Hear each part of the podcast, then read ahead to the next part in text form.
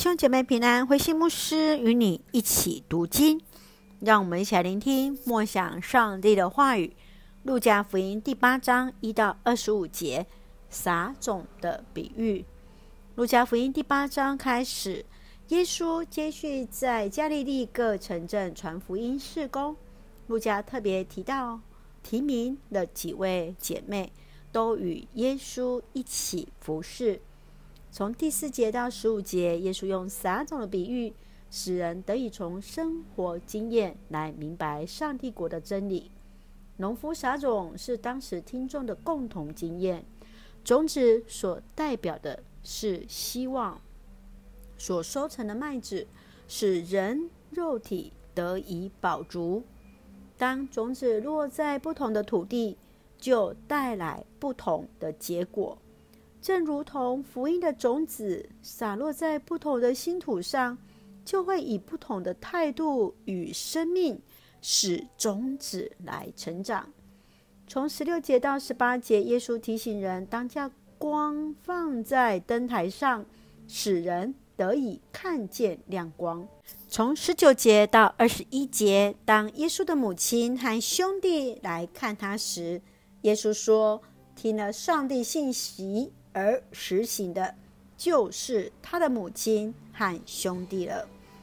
二十二节到二十五节是大家很熟悉，耶稣平息风浪，这是在共欢福音、马太、马可都有的记载。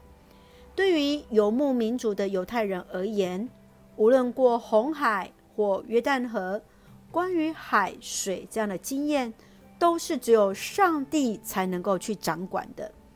因此，门徒们才会对耶稣能够平息风浪而感到惊讶啊！让我们一起来看这段经文与默想。请我们来看第八章第三节，还有西律官邸的官员苦撒的妻子约亚娜和苏珊娜，以及其他好些妇女，他们都用自己的财物供应耶稣和他的门徒。当耶稣在四处传讲福音时，除了十二使徒陪伴在他的身边，还有多位被提名出来的姐妹。那被恶鬼所附、被疾病所累、被耶稣所治好的好几个妇人，还有曾经有七个鬼从他身上赶出来，被称为抹大拉的玛利亚、希律的家宰苦撒的妻子约亚拿、苏珊娜，还有好些别的妇人。他们都是用自己的财物来供给给耶稣和门徒。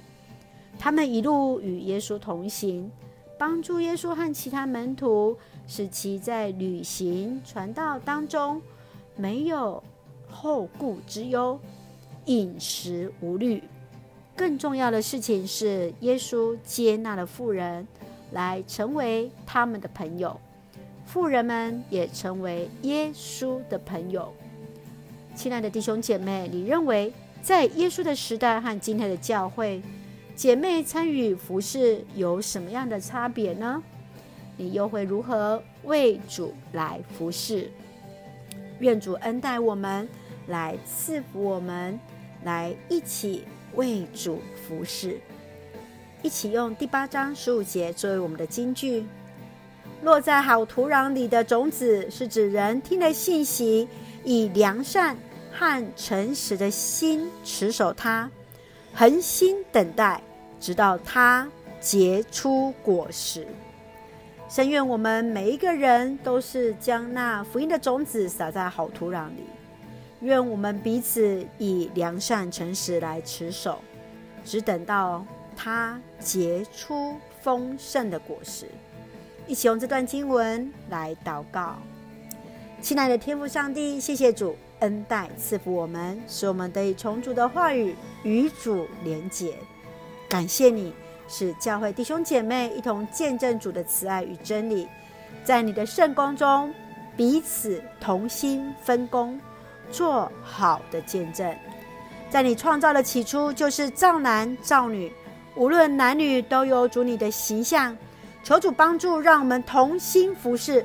为主撒下福音的种子，使用我们同心见证，做上帝福音恩典的出口。求主赐福弟兄姐妹身心灵健壮，恩待我们的国家台湾有主的掌权。感谢祷告是奉靠主耶稣的圣名求，阿门。弟兄姐妹，愿上帝的平安与你同在，大家平安。